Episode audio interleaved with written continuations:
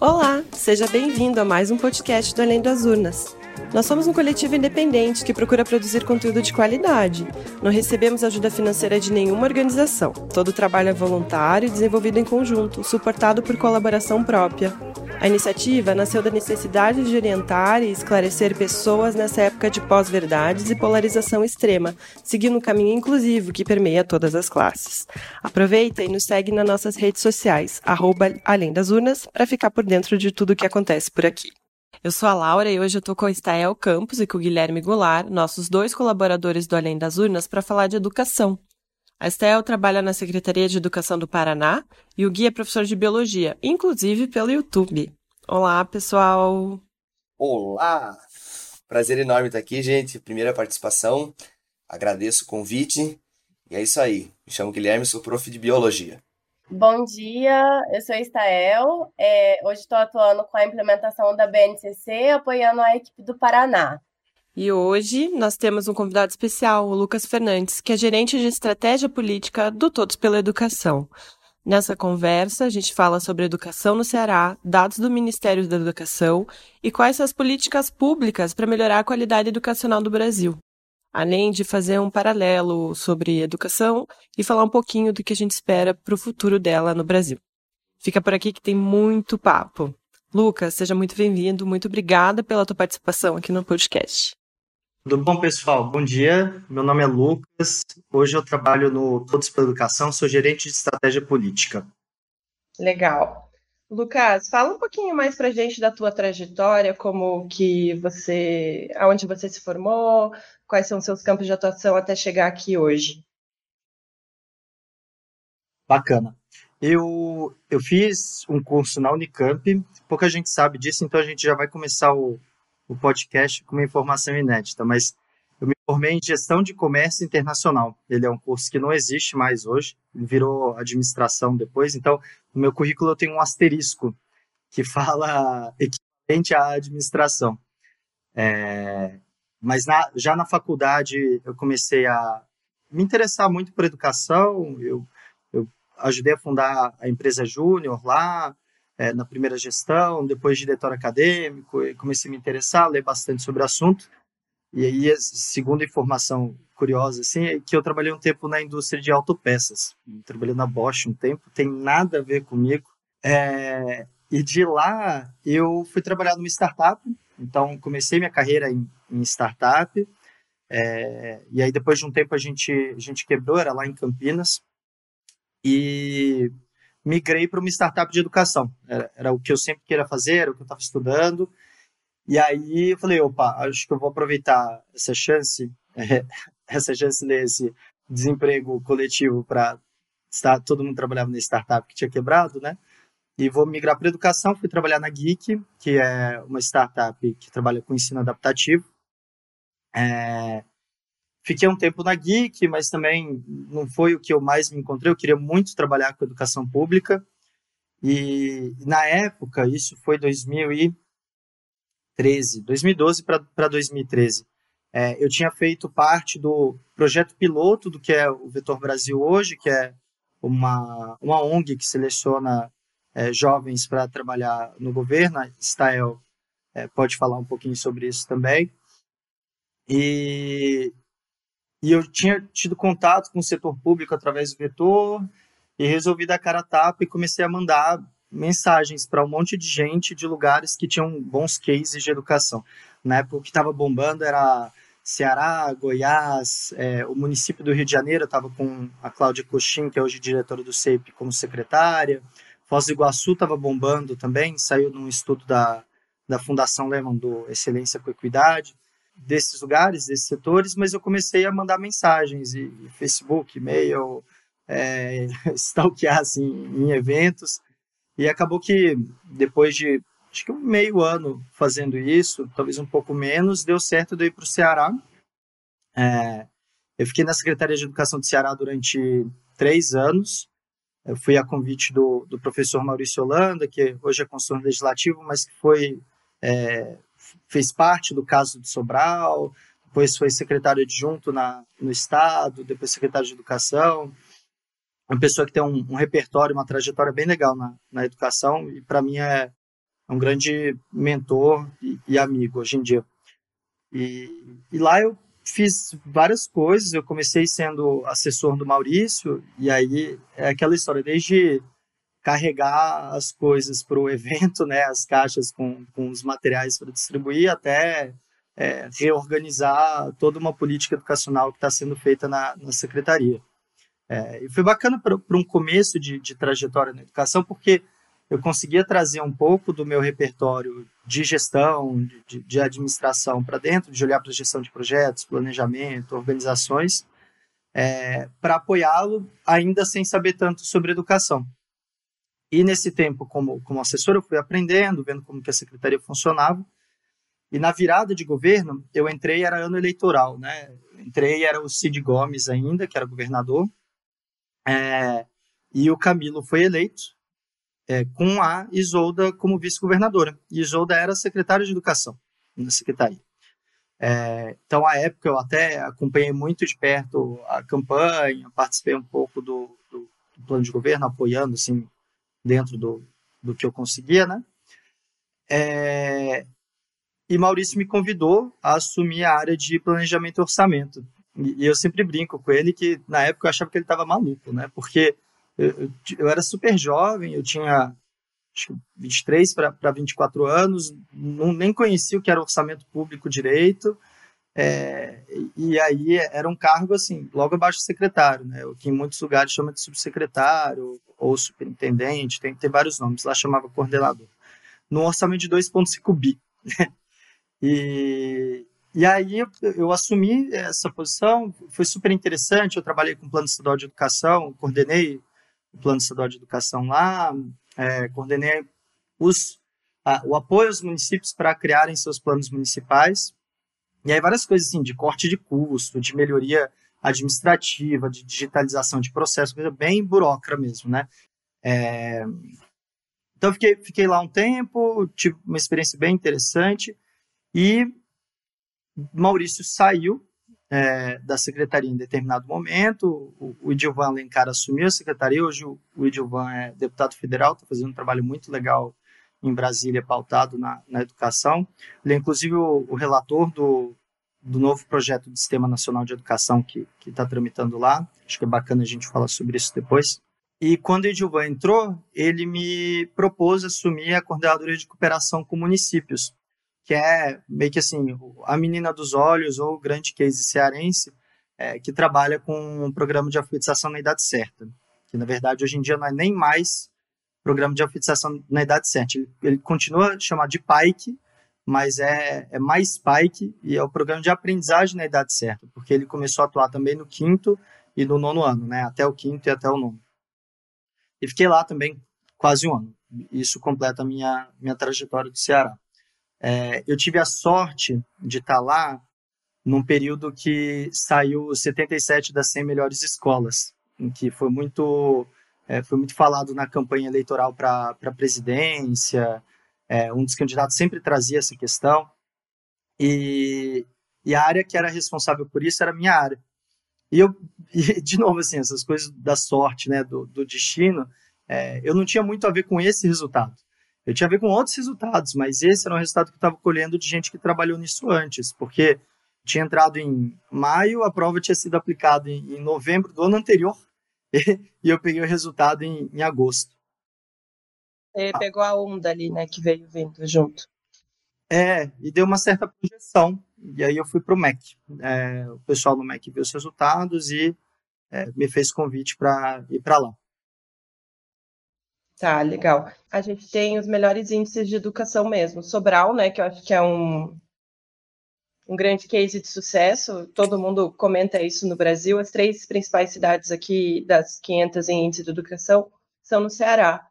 Fala um pouco disso da, da idade para alfabetizar, Lucas, de como que isso tramita lá e como que funciona, é, até para a gente se nortear num sistema geral Brasil, é, até porque a educação é muito dividida ainda por estados e municípios, tem estados que têm índices melhores, tem estados que trabalham mais cedo com a criança mais tarde.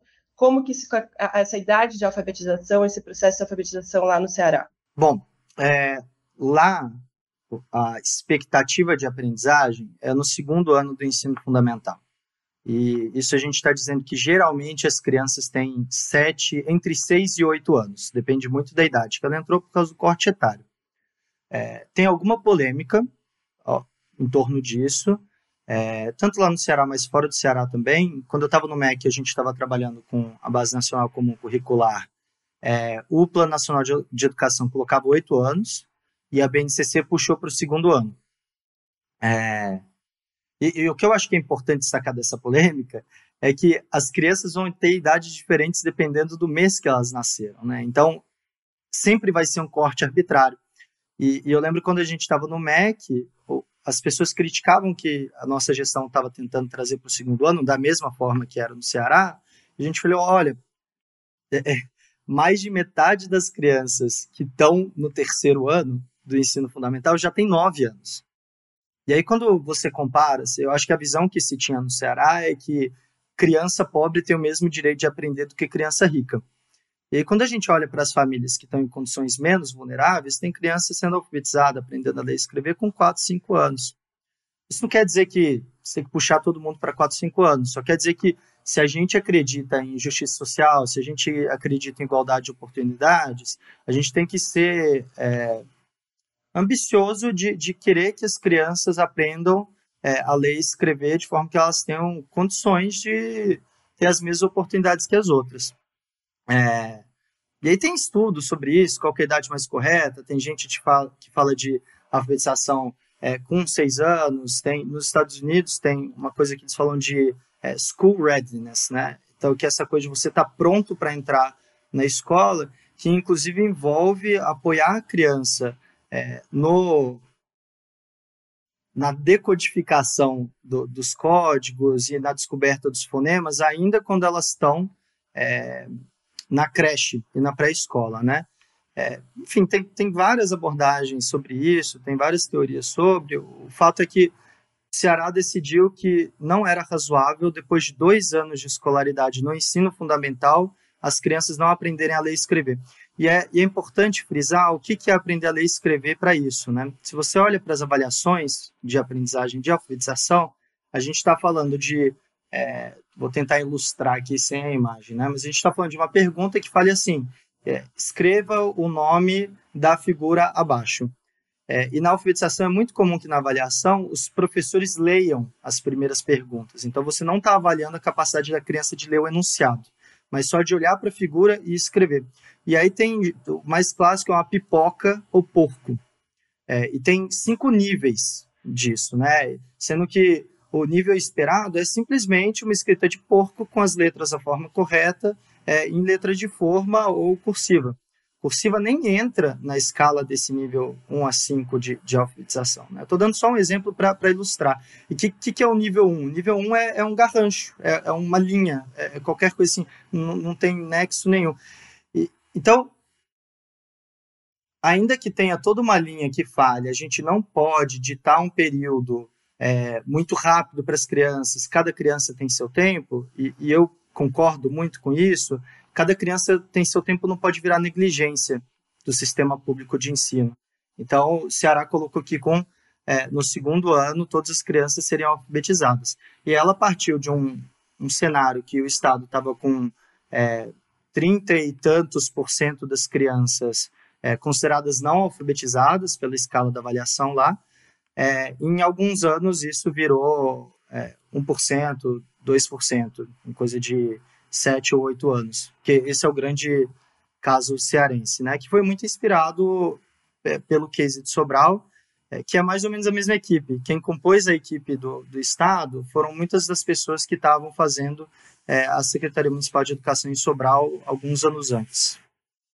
É, Lucas, muito obrigada. Eu acho que foi ótimo entender um pouco mais de alfabetização, mas voltando agora um pouco para políticas públicas mesmo, quando você fala de dar a todos o direito de aprendizagem, você mencionou já a Base Nacional Comum Curricular, eu acho que isso é uma coisa que está muito em foco agora, então, você ter trabalhado na coordenadoria de cooperação com os municípios dá uma ideia de como esse trabalho deve acontecer em cada lugar. E pensando que agora a gente está passando no momento de fato da implementação da BNCC, né? Então, que a BNCC é esse documento que diz para todas as redes qual o direito de aprendizagem dos alunos, independente se é rede pública ou rede privada. Então, que norteia tanto o trabalho dos professores quanto dos gestores escolares. E aí eu queria que você comentasse um pouco sobre os desafios da implementação. Então a gente tem uma diferença entre as etapas, né, então, da educação infantil, do ensino fundamental e também do ensino médio, que é um desafio um pouco diferente. Acho que vale você falar um pouquinho sobre como funciona esse processo de implementação de uma política pública nacional. Bom, é, eu estava no MEC, eu ajudei a montar a primeira versão do que ia ser o, o programa de implementação da BNCC. Na época, o Rosselli estava como secretário, que Rosselli, que hoje é secretário de Educação de São Paulo. É, a Teca, Tereza Pontual, era diretora de é, Currículo e Educação Integral. E a gente teve apoio de um monte de gente do terceiro setor que nós pedimos para nos apoiar com essas iniciativas. E o fato é que o, Brasil é muito diverso, né? Então, ter a BNCC não vai automaticamente fazer com que as crianças aprendam. Assim, isso e implementar a BNCC também não é só criar os currículos, vai, vai muito além disso. A gente está falando de processo de 5, 10, 15 anos de implementação da BNCC. Então, isso é, é, é meio que o governo federal conduzindo é, essa implementação da base é uma indução de um processo que ainda vai que ainda vai um tempo. E é desafiador de uma forma, assim, primeiro separando, né? Primeiro eu vou falar da, da educação infantil, do ensino fundamental, depois eu falo do ensino médio, que é outra história. É, quando você olha para o Brasil, a gente tem um país que tem 5.570 municípios, que até antes da BNCC, cada um tinha o seu currículo, seja um currículo formalizado ou não, porque assim, se as pessoas estão dando um conteúdo dentro da sala de aula ou estão abordando determinadas competências, isso é um currículo explícito ou não explícito. Então, às vezes, o currículo era o material didático do PNLD. É, às vezes, ele era o que cada, cada professor se propunha a ensinar. Mas a gente tem um país muito heterogêneo, onde você tem professores com formação melhor, formação pior. Na média, a formação dos nossos professores deixa muito a desejar, muito a desejar mesmo. É...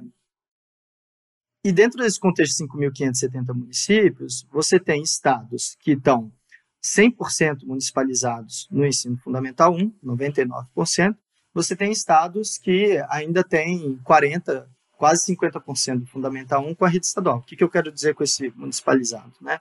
É, no Brasil, o ensino fundamental é dividido entre estados e municípios, não tem uma definição clara sobre isso, e, e o processo histórico levou que redes diferentes, estados diferentes, tivessem divisões diferentes.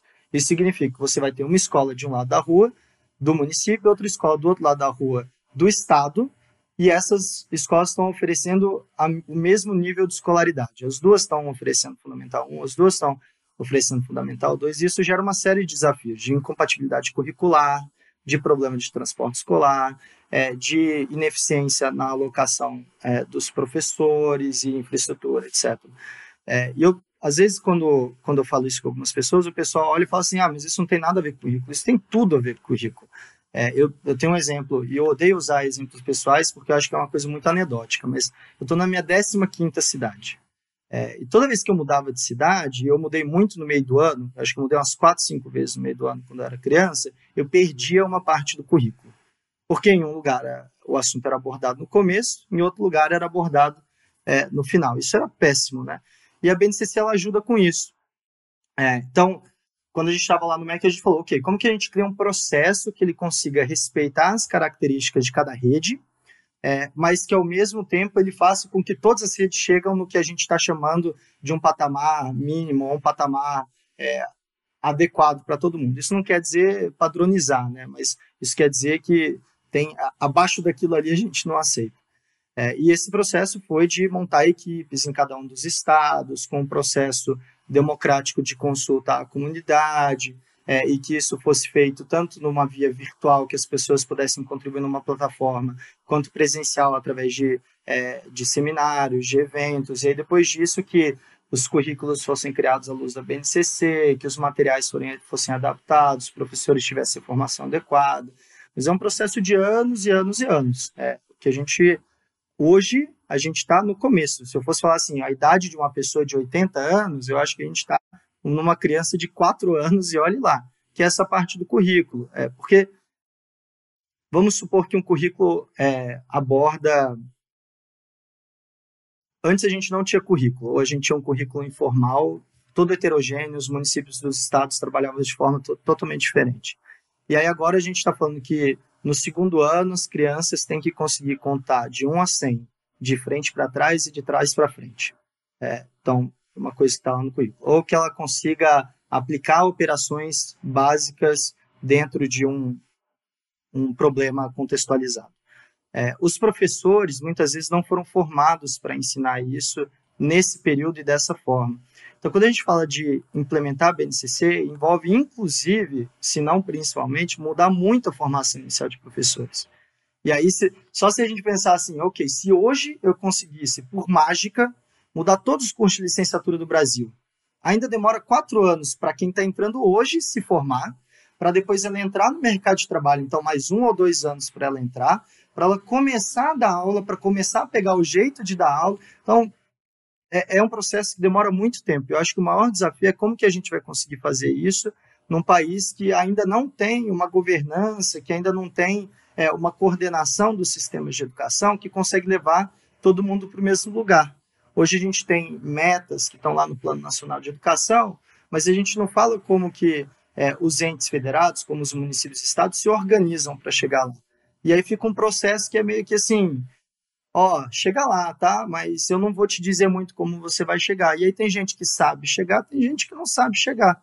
E as pessoas que não sabem chegar correm o risco de ter maior desigualdade se a gente não consegue conduzir esse processo de, de coordenação. E me diz uma coisa, você estava no MEC no momento que a gente teve uma reforma do ensino médio. É, como é que você viu essa reforma baseado na experiência positiva que você já tinha no Ceará e, e quais são os reflexos disso para frente? Minha, minha entrada no MEC, ela primeiro começou pela experiência do, do Ceará, então a primeira missão que o secretário me deu foi reformular o Pacto Nacional pela Alfabetização da Idade Certa. Fazia muito sentido vindo da, da experiência do Ceará. Hoje o programa foi descontinuado, é, mas era uma tentativa interessante, ainda que até o momento sem muitos resultados, de, de melhorar a alfabetização. Mas na, na, época teve essa polêmica muito grande, que foi a reforma do ensino médio, né? O que lá a gente chamava de novo ensino médio. É, acho que tinha uma, uma leitura de grande parte da equipe, e, e eu acho que isso é interessante, assim, até para entender co, como é que funciona essa, esse processo de formulação dentro. É, o novo ensino médio nunca foi um consenso dentro do MEC. É, e eu acho que isso, isso é bacana de dizer para falar que as coisas na educação não são preto no branco, não são binárias, as pessoas têm interpretações diferentes. Eu mesmo tinha diversas ressalvas e dúvidas é, acerca do ensino médio. Mas o ponto é, a gente raramente tem evidências muito contundentes que uma coisa que a gente vai fazer vai ou dar muito certo ou muito errado. A gente tem evidências que inspiram essa tomada de decisão. Então, dava para perceber que tinha uma série de evidências é, que encaminhavam para uma mudança na, no nosso formato curricular do ensino médio. Porque a reforma do ensino médio ela é inicialmente uma reforma curricular do ensino médio. Então você sai de uma situação que tinham 13 disciplinas obrigatórias, é, onde ainda não tinha um, um currículo ou uma base para isso, e aí vou falar um pouquinho também da, da base do ensino médio, é, para um formato que é mais flexível. O é, que, que foi as duas, que, que foram as duas maiores polêmicas na época? Uma cerca de forma e outra cerca de conteúdo. A de conteúdo foi: as pessoas vão deixar de aprender história, geografia, filosofia no ensino médio. Essa foi uma. E a de forma foi: o novo ensino médio foi proposto por uma medida provisória. É, então, vou resolver a mais fácil primeiro, que é a questão de forma, assim, e, e inclusive fazendo uma autocrítica desse processo. É, era um governo com baixíssima popularidade. É, o Michel Temer tinha, à época, esse presidente Michel Temer tinha 4, 6% de, de aprovação. Vocês imaginam que qualquer é, qualquer coisa que o governo fazia não era necessariamente bem vista, né? É, mas muitos programas do MEC até hoje foram feitos por medida provisória, muito antes do governo Michel Temer. Então, a questão de ser uma MP tinha muito mais a ver com a legitimidade do governo federal atual, da, da época, né? É, do que o formato, se isso era MP ou se era um projeto de lei, enfim, o que que era. É, e essa, esse processo, ele já tinha começado na gestão é, da ex-presidente Dilma, é, em que estava sendo discutida há quase 10 anos a, a, reforma do ensino médio dentro da Câmara dos Deputados, inclusive com uma série de audiências públicas, etc. Então, o que, que o secretário de, Educação Básica da época, Rosselli, fez? Ele conversou com, com o ministro, que era o Mendonça Filho, e falou: eu topo, mas eu quero passar o novo ensino médio porque é um absurdo que a gente tenha é, menos de é, dois terços das crianças concluindo o ensino médio e de, de, dos jovens, né? E desses jovens que estão concluindo, só 8% aprendem o desejável em matemática. Então, assim, tem, tem coisa que está errado, tem que mudar, o nosso currículo não está certo. E aí se falava muito de tempo integral, e se falava muito de itinerários formativos. Isso, esses eram dois tópicos que já estavam na discussão há muito tempo. O Ciel, ele era, ele era a pessoa que liderava o grupo de trabalho do, do Conselho de Secretários Estaduais de Educação, que é o CONSED, é, sobre ensino médio. Então, ele já estava nesse debate há um tempo, como secretário do Amazonas, antes de ir para o Ministério da Educação. Quando ele levou para lá, ele falou: tá bom, a gente tem que implementar, só que tem uma é, resistência muito grande a esse governo. Se a gente passa, jogar isso por lei, provavelmente vai travar. A gente não tem tempo para isso. É um governo, de certa forma, é um governo tampão. E isso precisa aprovar. E sempre vai ficar agora não é hora, agora não é hora, agora não é hora. E a gente nunca vai melhorar o ensino médio. Pronto, postulou-se a é, reforma do ensino médio por MP. É, e aí entra na, na, segunda parte, que é o, o conteúdo. É, é, muito difícil a gente pensar em flexibilidade e protagonismo dos estudantes se a gente não tiver flexibilidade para fazer isso. Então, imagina se eu falasse, eu tenho uma escola que tem 13 disciplinas, você tem que fazer todas, escolhe. Não existe escolha, né? Então, é, era, era um processo que era meio é, por um lado, tinha gente criticando a, a, a, não escolha de algumas coisas, mas querendo que tivesse escolha de outras. Ó, gente, só dá se deixar escolher algumas. Então, colocou-se português e matemática como, como eixos centrais. E aí o que a gente falou foi: as outras áreas do conhecimento vão ser definidas pela Base Nacional Comum do Ensino Médio. Então, não significa que você não vai ter história, geografia, etc. Só não significa que você vai ter aquela carga horária definidinha e que essa carga horária vai ser definida pelo currículo. E isso vai ser feito para que as pessoas possam escolher é, os itinerários formativos, que podem ou não ser definidos por área de conhecimento. Eles podem ser totalmente interdisciplinares. Eu brincava assim, ó, a reforma do ensino médio ela permite tudo, inclusive ficar igual hoje. Porque alguém poderia dizer, eu tenho 13 itinerários formativos e cada um tem mínimo de carga horária tal, e isso delimita a escola exatamente como ela é hoje. Então, pessoalmente, eu acho que toda a repercussão negativa que teve na época foi muito mais é, uma oposição ao governo ou um, uma falta de legitimidade, entre aspas, assim, de um governo com baixa aprovação, do que o projeto em si. Dito isso, a gente vai para a parte de, implementação. Né? A implementação é muito difícil. A gente tem muitos municípios no Brasil, mais de 70% dos municípios no Brasil têm menos de 20 mil habitantes. Isso significa que uma parte razoável deles tem uma escola de ensino médio, quando tem, e tem uma ou duas turmas de ensino médio. Então, como que você vai falar de organizar é, itinerários formativos dentro de uma escola que ela não tem turmas suficientes para oferecer todos os itinerários? Porque você não consegue ter dois itinerários acontecendo dentro de uma mesma turma. Você precisa de pelo menos uma turma, uma para trabalhar, sei lá, é, matemática aplicada para biologia, por exemplo. É, você poderia ter um itinerário formativo desse, mas você não, você vai ter que dividir parte da turma para que a outra turma possa trabalhar outro itinerário de linguagem aplicada para é, programação ou estudo da história. Enfim, qualquer do, dos formatos seja definido. E aí, para isso, tem que pensar em outros modelos, tem que pensar em uso de ensino híbrido, usando tecnologia para facilitar o processo, enfim, tem um monte de coisa. E o risco que tem aí, e acho que essa é a parte maior da, da autocrítica, é que esse processo gere mais desigualdade. Porque se você não tem uma condução desse processo que olhe para as desigualdades regionais, que olhe para as desigualdades de capacidade institucional das secretarias de educação ao redor do país, você pode correr no risco de que Pernambuco, por exemplo, que é um estado que já vai muito bem no ensino médio, vai fazer uma ótima reforma do ensino médio. Algum outro estado que não tem tanta capacidade institucional, que não tem um histórico bom no ensino médio, pode ficar cada vez mais para trás. Então, tem uma necessidade de condução muito forte do governo federal. E aí, eu sei que a gente está num período que tem muitas críticas ao MEC, mas a primeira coisa que eu queria dizer é que é muito difícil avaliar a atuação do Ministério da Educação.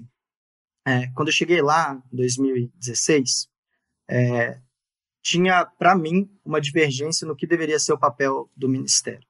É, acho que, quando você olha na Constituição, você tem o papel do Ministério da Educação de fazer é, a suplementação e a complementação e a coordenação da política educacional no Brasil para corrigir as desigualdades e desigualdades regionais.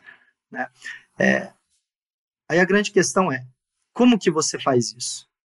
É, seria razoável a gente falar assim, eu vou ter um programa centralizado que entrega a mesma coisa para todo mundo? Provavelmente não. Mas eu vou te falar que é exatamente isso que acontece em várias coisas. É, por outro lado, seria razoável falar assim, o MEC não faz nada na educação básica porque não é responsabilidade constitucional prioritária dele. A responsabilidade do MEC é principalmente ensino superior, então eu não vou me meter tanto na educação básica. Também não é razoável, porque a gente tem um país muito grande, muito complexo. E aí, essa zona cinzenta entre faz tudo centralizado e deixa estados e municípios fazerem o que quiserem, independente de uma coordenação nacional, é complicado. Em alguns momentos, isso vai para um, um viés mais forte do governo federal entrando, em alguns momentos vai para um mais fraco. É, e eu acho que, que vale a pena olhar para o Ministério e fazer uma reflexão assim, tá bom, o que, que eu espero do Ministério, o que, que eu acho que o Ministério da Educação deveria estar tá fazendo. E o que a gente tentou fazer lá foi assim, é uma descentralização coordenada, é, ou até uma expressão que eu acho mais elegante, que é a descentralização orquestrada, que é um processo que você reconhece que tem muita heterogeneidade nas redes brasileiras, você reconhece que a diversidade dos projetos curriculares é, e da cultura local e da, da, do processo histórico de cada local tem uma potência muito forte, mas ao mesmo tempo você entende que tem um papel do governo central de direcionar isso para um projeto nacional. É, quando você toma isso como premissa, você começa a desenhar os programas, o de apoio à implementação da BNCC, a reforma do ensino médio, é, o programa é, de ensino médio em tempo integral de uma forma que você fala assim, tá bom, esse aqui, essas são as minhas condições. Esse dinheiro que eu vou te dar, Estado e município, ele serve para fazer essas coisas e o mínimo que você tem que fazer é isso daqui. Mas como você vai fazer, o que você vai, vai colocar nisso para além desse mínimo, isso é decisão sua e eu não vou me meter, e eu acho que é inclusive muito bom que você faça da forma que julgue mais adequado. É, mas isso exige uma, uma sofisticação, isso exige uma equipe capacitada, exige uma equipe que entenda de política educacional, que tenha trabalhado em estados e municípios, que tenha uma formação na área, é, que muitas vezes não é o que a gente vê no Ministério da Educação. É, eu, por exemplo, eu acabei de voltar, voltei esse ano do meu mestrado, fiz mestrado em Educação na Universidade de Stanford. É, e a, a, o meu tema de estudo foi de governança é, das regionais de educação, o nível médio de gestão. Eu queria entender se isso tinha ou não tinha relação com os resultados de educação e como tinha. E o que você vê é que na literatura tem muita pouca coisa sobre o Brasil. A gente tem vários estudos de outras coisas, mas essa parte de como organizar o sistema de ensino ainda é muito árida. E, e o Brasil é muito difícil de comparar com outros países. Se você olha para assim, então eu quero um país que seja grande, é, que tenha um pacto federativo onde estados e municípios, governo federal se articulam mas ao mesmo tempo tenham competências parte divididas, parte concorrentes, né, como exemplo que eu dei do ensino fundamental, com grande heterogeneidade é, populacional, socioeconômica, étnica, cultural. Aí é muito difícil achar países semelhantes. Né? Quando a gente olha para a literatura, vai achar assim: ah, tem Rússia, Austrália, Canadá, Estados Unidos, Alemanha, e cada um vai ter uma coisa parecida com o Brasil. Ah, um é muito grande, outro é muito complexo, um tem um sistema federativo parecido com o Brasil. Mas um país que agrega todas essas características é muito raro. Então, quando você senta na cadeira do Ministério da Educação, você tem que tentar pensar os elementos que estão funcionando em cada local, olhar, fazer uma reflexão, ah, isso funciona ou isso não funciona no Brasil. E aí, a partir disso, tentar formular uma política pública que vai ser totalmente inédita. Porque tem a ver com o contexto brasileiro e tem que ser inédita. Mas ela não pode ser inédita é, desconsiderando tudo que a literatura, tudo que as boas práticas, as boas experiências de outros países também geraram. Uma coisa que me parece, na época que apareceu a medida provisória do novo ensino médio, que, que ficou muito vago tudo. Tá? É, a Stael hoje trabalha com implementação da Base Nacional Curricular Comum. Então, talvez ela esteja um pouco mais por dentro dessa situação de como que vai ser essa implementação. Mas as escolas estão muito perdidas atualmente. A gente tem um aumento de carga horária, então a gente sai é, para um, um ano letivo de 800 horas aulas para 1.000 horas aulas, é, e as, as escolas ainda não sabem para que lado elas vão, porque hoje já é dificultoso gerir essas 800 horas, imagine você ter que gerir mil horas anuais. E fora isso, a gente ainda tem uma formação, e você falava do ensino superior antes, que ela é feita em blocos. E hoje a BNCC ela trabalha mais com habilidades, com, com capacidades, e eu penso na minha formação como professor. Quando a gente vem da universidade, a gente também vem com uma formação, digamos, é, universitária, a graduação nossa toda em blocos. E a gente vai ter que trabalhar em sala de aula de uma maneira diferenciada disso. E como que a gente consegue linkar? E eu não sei a que ponto que o MEC está fazendo isso. Como é que a gente consegue fazer? A escola está conversando com o meio acadêmico e que, que base literária que hoje a gente tem para poder, sabe, se amparar e seguir um caminho mais ou menos razoável para essa reforma andar, para que a gente tenha os objetivos, digamos, mais bem executados. Eu concordo contigo, Guilherme. Eu, eu acho que ela é, é mais ou menos vaga. E, e eu acho que ela é por, por formulação mesmo, porque tinha uma visão do Ministério de que a responsabilidade por fazer isso era das secretarias estaduais de educação, justamente por toda a questão da desigualdade, contexto local, da heterogeneidade, da diversidade, etc. É, então, a proposta da, da reforma do ensino médio era que fosse um, um chacoalhão nos sistemas de ensino, que falasse assim, ok, a gente quer protagonismo estudantil nos currículos, a gente precisa de mais tempo para isso. É, tem, tem uma frase, inclusive, do, do meu chefe, é, John Marcelo, que é o que a gente chama de escola de tempo integral no Brasil, os outros países chamam só de escola. O Brasil é um dos poucos países que tem uma carga horária reduzida. Não é que a gente está ampliando a carga horária, a gente está chegando a uma carga horária que é abordada na maior parte dos países do mundo, inclusive países subdesenvolvidos. É, não é uma questão país em desenvolvimento, né? não é uma questão só assim, ah, a gente está olhando para Finlândia, a gente quer ser a Finlândia. A gente olha para países sul-americanos, eles também estão é, com uma carga horária muito maior. Eu entendo que, que é complexo. Agora, imagina se o Ministério da Educação virasse e falasse assim: olha, agora vocês vão fazer isso dessa forma, os itinerários vocês vão oferecer desse jeito. Acabou o Ministério da Educação. No outro dia, o Ministério da Educação cai, porque não se aceita uma intervenção tão forte do governo federal no sistema de ensino. Então, e, e aí eu acho que tem uma coisa também que vale a pena dizer, que é o que, que é o papel da norma e o que, que é o papel do executivo no processo de gestão. Né? Então, a norma, ela te permite fazer algo, ela induz fazer algo. Né? Então, agora eu estou falando, ah, eu tenho uma flexibilidade para mexer nas disciplinas e nos conteúdos e nas competências, é, e eu tenho mais carga horária.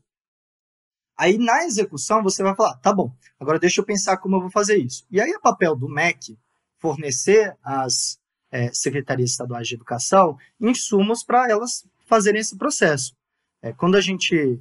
Um dos processos que eu coordenei lá no MEC foi um empréstimo com o Banco Mundial para a implementação é, do novo ensino médio. O que, que envolvia esse empréstimo? Envolvia recurso para apoiar o tempo integral nos estados é, envolvia uma série de assistências técnicas, uma série de consultorias que não era o banco que ia definir, era o próprio ministério que ia definir. O banco, o banco só fala assim: tá aqui seu dinheiro, é isso que a gente sabe das melhores práticas.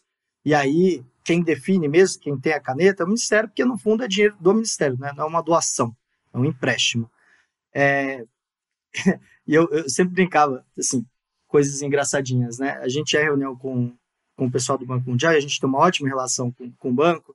E aí o banco às vezes trazia as coisas e eu tinha que lembrar, às vezes, para minha equipe, que o dinheiro era nosso.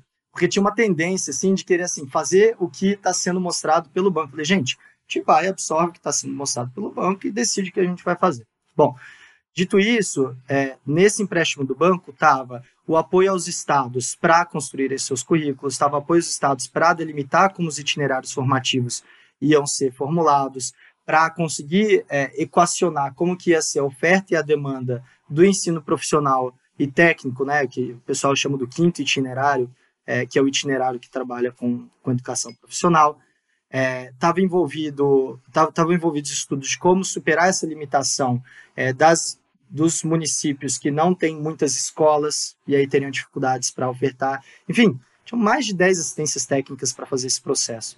Então, meu ponto é assim: a legislação ela não resolve tudo. Inclusive, pelo histórico brasileiro, pelo número de leis que a gente tem, pela, pelo formato do nosso processo legislativo, a legislação resolve muito pouco. Tem coisas que a legislação consegue resolver, tem muitas que viram aquele clássico a lei que não cola. Então, a proposta sempre foi: vamos permitir e vamos fazer um processo dialógico com os estados para que as secretarias estaduais de educação definam isso com o nosso suporte e isso chegue nas escolas. Então, se a Base Nacional Comum vai demorar 4, 5, 10, 15 anos para ser implementada na educação infantil e no ensino fundamental, é mais tempo ainda no ensino médio. É, então, se a nossa criança na educação infantil e no ensino fundamental tem 4, 5 anos, a nossa criança no ensino médio ainda tem um, sabe? Está aprendendo a engatinhar ali. É, e é um processo que é moroso, que demora tempo. A gente está falando de mudança de cultura, mudança de processo de formação, mudança da organização das escolas. Imagina se a gente for falar, não estou nem dizendo que tem que ser assim que, que vai ser implementado, mas a gente poderia trabalhar um processo em que o professor continua na sala de aula e os alunos trocam de sala de aula, que é raro na escola pública, na escola particular acontece mais isso. Isso é uma mudança na gestão da escola que, que cria todo um fuzuê. O, o, o gestor escolar a diretora, o editor, eles ficam meio doidos com esse processo, né? Porque muda muito a dinâmica, aí o estudante foge da, da escola, aí ele chega atrasado, aí perde tempo. Sim, vocês estão na sala de aula, vocês sabem concretamente é isso que acontece, né? Mas são desafios que a gente tem que enfrentar. É, é, eu, eu acho que muitas vezes a gente tende a querer o status quo por medo da mudança. É, e eu entendo que isso não pode ser um argumento para fazer qualquer coisa. Não é qualquer coisa que é melhor. Mas tem coisas que a gente olha que a gente tem que falar, ok, isso é difícil, mas do jeito que está, a gente precisa fazer uma mudança para melhorar, vamos pensar como fazer isso de forma articulada. Acho que o último ponto que eu queria falar sobre isso é, dado que a norma não resolve tudo, a norma permite, e muito disso tem a ver com a execução, com o apoio à implementação, tem um papel muito central do Ministério da Educação para o Ministério da Educação fazer suporte às secretarias estaduais de educação o, o, o MEC ele tem uma capacidade muito maior de atrair pessoal qualificado, de atrair pessoas com mais experiência profissional, com uma formação melhor para dentro do, do seu quadro técnico, para formular e para apoiar essas políticas educacionais.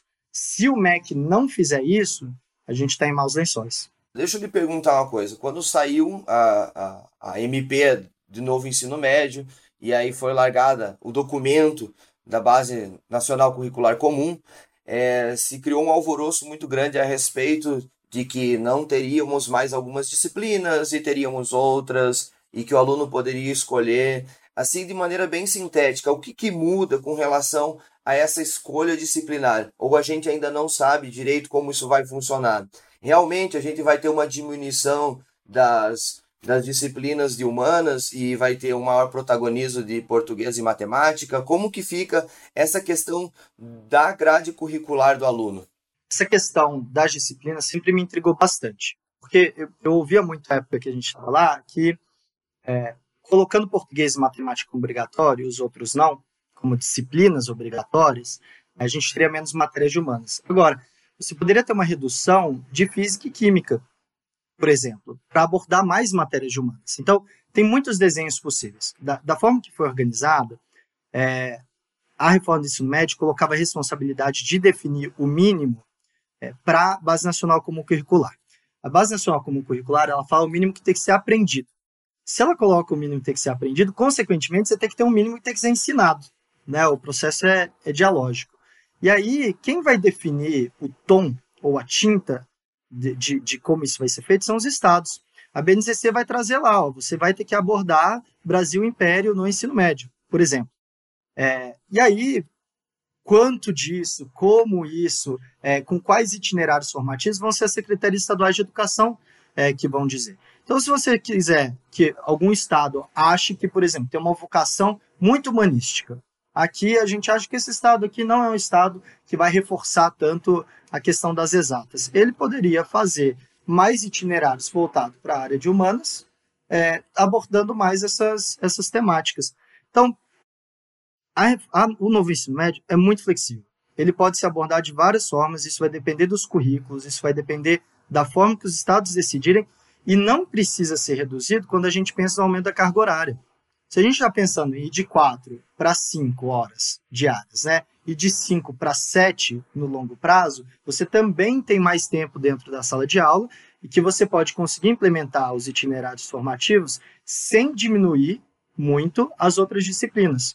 A questão é, a gente está saindo de uma lógica que é extremamente disciplinar, caixinha, para uma lógica mais transversal. Então você poderia ensinar, por exemplo, biologia por meio de história. Você vai falar dos navios é, que estão trazendo os escravizados para o Brasil e vai falar do escorbuto nas pessoas que estavam navegando ali. E aí você pode abordar os dois temas de forma interdisciplinar e trazer a questão da física para o barco avançar, para a caravela avançar no, no, mar naquele período. Então, tem tantas formas que isso pode ser abordado que eu não diria que vai diminuir o que é de humanas. É só a gente vai ter que pensar em novas formas de, de fazer isso. Lucas, acho que agora vamos mudar um pouco de assunto e uma outra pauta que é bem importante a gente conversar, pensando nessa governança do Ministério da Educação com os estados e municípios, é, que é o repasse de, de verba, né, que hoje acontece em grande parte pelo Fundeb, e a gente está em um momento de decisão crítica de como o Fundeb vai acontecer nos próximos anos, que ele tem é, um limite, né, vou chamar de prazo de validade para o ano que vem, e que a gente precisa discutir se ele vai continuar, se ele vai mudar de formato, qual que é a sua visão hoje, até pelo todos, sobre isso? Só, só para o nosso ouvinte entender, nos explique primeiro o que, que é o Fundeb.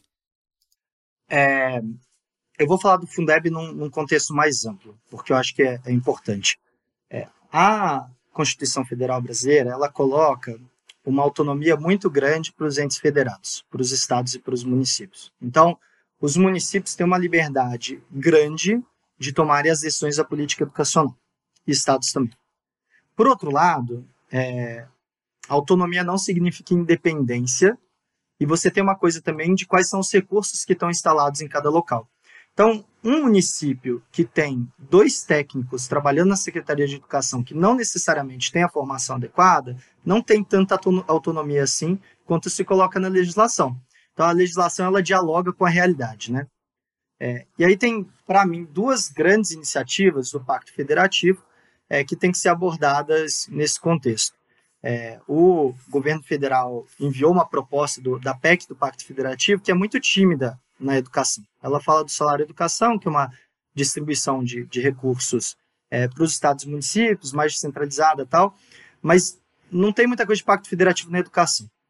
Quando eu falo de pacto federativo na educação, estou pensando principalmente em duas coisas: é, a gestão, a governança, a forma com que as, as decisões são tomadas, quais os profissionais que estão trabalhando em cada local, quais os recursos e conteúdos que eles vão acessar.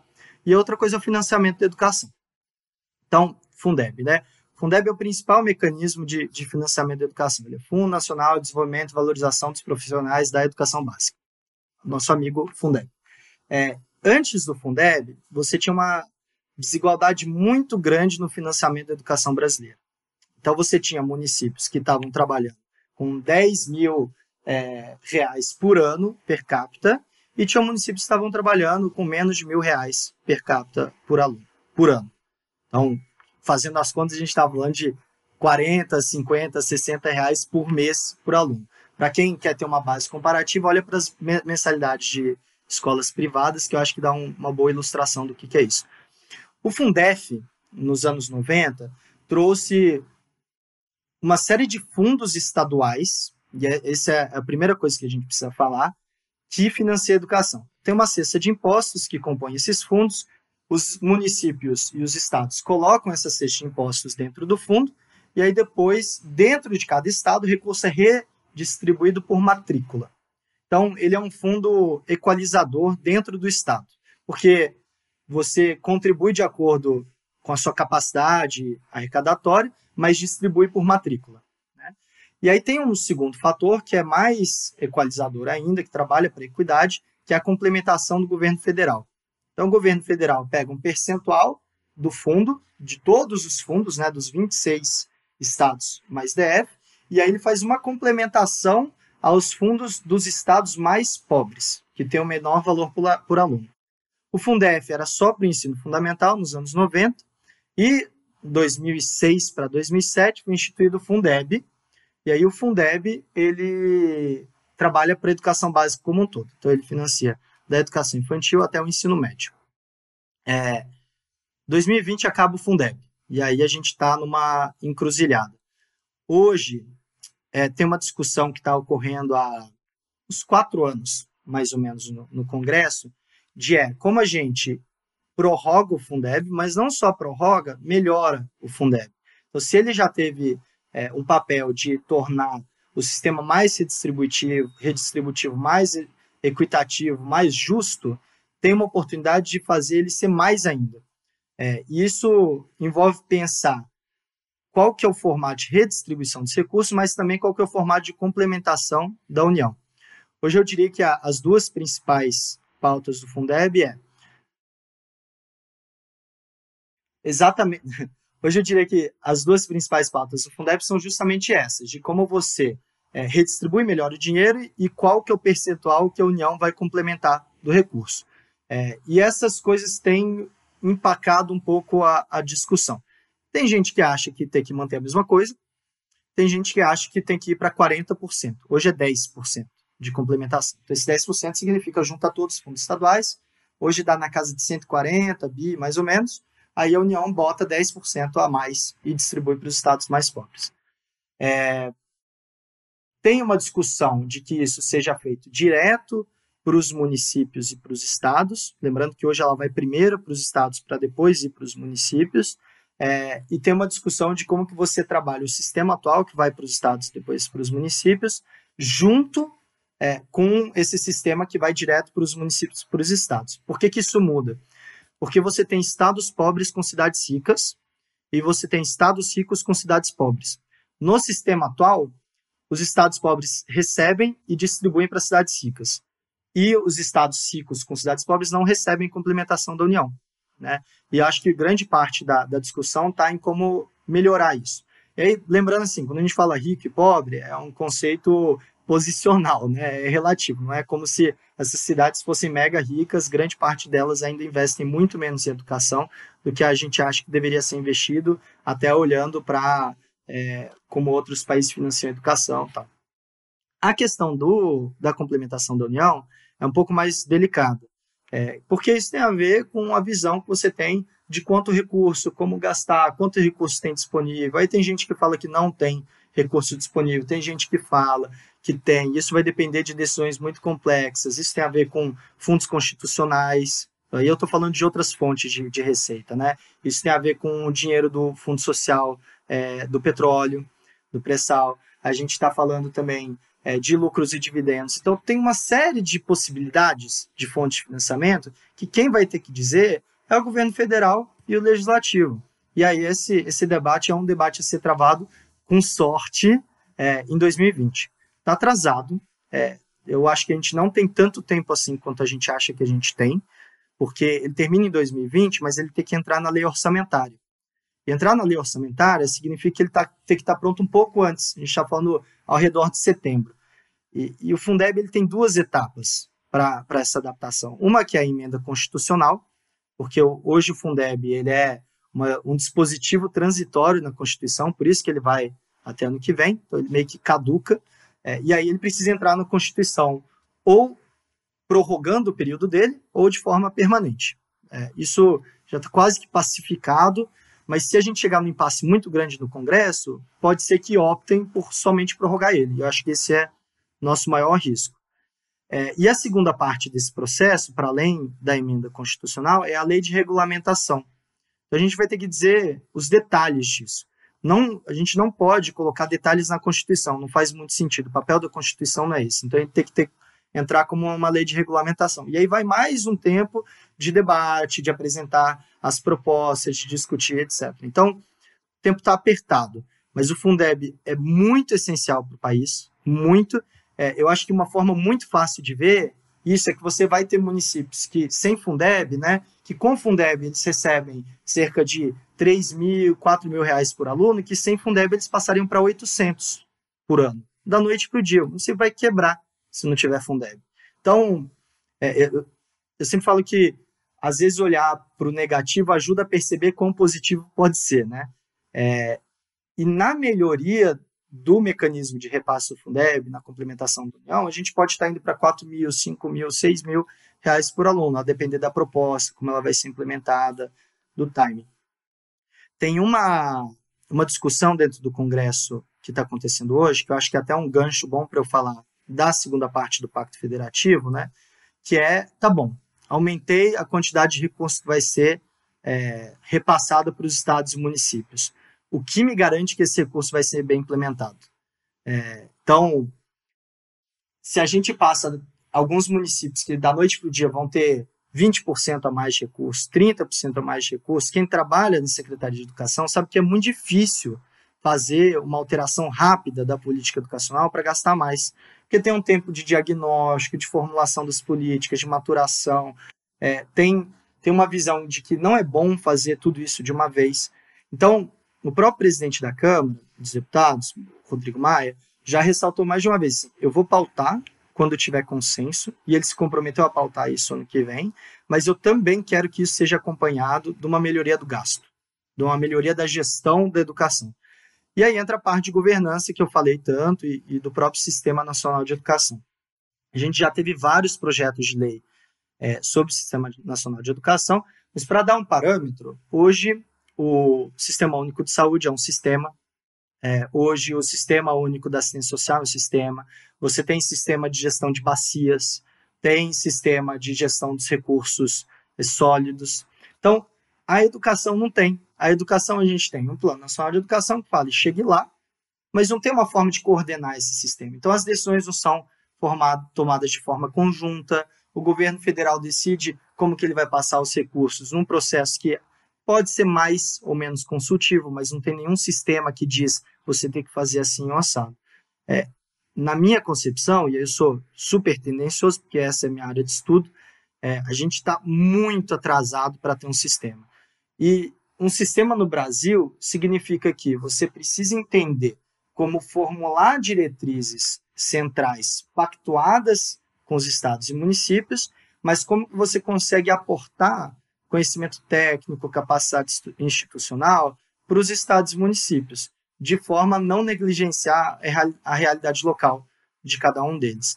É, então, olha o desafio, né? A gente está falando que precisa de um sistema que consegue entender a realidade do município de São Paulo, com seus milhões de habitantes, e da cidade de Boró, no mesmo estado, com 800 habitantes.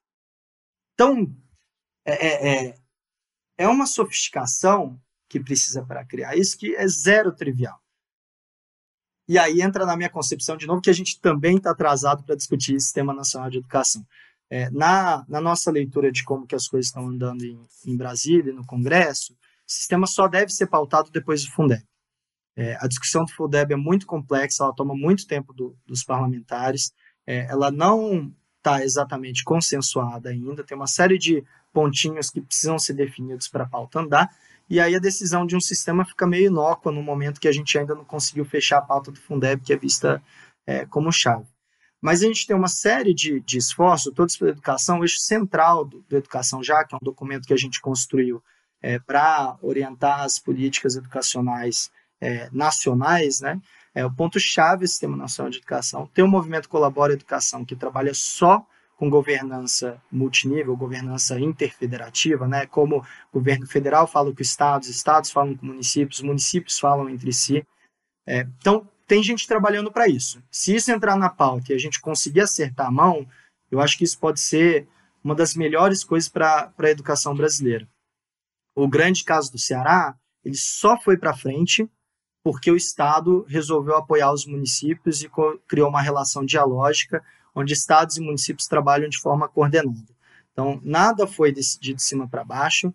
Teve uma liderança, sim, do Estado, mas numa perspectiva municipalista, porque todo mundo que foi trabalhar do Estado estava vindo de uma rede municipal, em que tinha esse componente, assim, ó, eu ofereço material para todo mundo, mas você pode implementar isso da forma que você acha mais adequada, eu te digo a forma que eu acho melhor, mas você não é obrigado a fazer isso. As regionais de educação colocam os municípios para conversarem entre si, para aprender com as falhas, mas aprender com os casos exitosos. E eu acho que quando a gente olha para um sistema nacional de educação, é isso que a gente está imaginando. A gente está imaginando um sistema que o governo federal pergunta para os estados municipais: estou pensando em implementar essa política. Faz sentido para você? É isso que você quer? Como que você acha que isso poderia ser melhor? Onde você tem um espaço em que estados vão sentar com os municípios e falar assim, tá bom, qual que é a nossa prioridade aqui? É educação integral? É alfabetização? É melhorar o ensino fundamental 2? é melhorar a forma que a gente faz seleção de, de gestor escolar, tá bom, vamos fazer junto. Como que eu consigo te apoiar? E é a partir disso desenhar as políticas públicas e fazer um processo é, conjunto de implementação dessas políticas. Para mim, sem isso a gente não consegue avançar de forma alguma. É, eu, eu, super concordo agora com o que você falou, Lucas, até porque a gente volta para aquela primeira discussão passada que a gente já teve, que é, o Brasil, por ser muito grande, multicultural, é, a gente não consegue, acho que também, ter um sistema único, né? Porque tem, tem escola em tribo indígena, tem escola em São Paulo, tem escola em diversos lugares, e para a gente avançar nesse quesito ainda, para nortear, eu acho ainda muito complicado, mas enfim, tem muita gente trabalhando por isso, e muita gente boa, né? Muita, muita coisa que a gente acha, às vezes, também que a educação está largada às traças no Brasil, a gente vem é, sempre a mesma história, a mesma história, mas tem bastante gente boa, acho que cooperando e participando para a gente avançar. A gente sabe que no cenário ideal seria importante que a União desse uma colaboração maior que esses 10% que é dado hoje, né? O que acontece é que o Estado e o município arrecadam uns 20%, é isso? Aí em cima diz que é transferido para a educação, a União coloca mais 10%, mas direcionado para tentar equilibrar as escolas.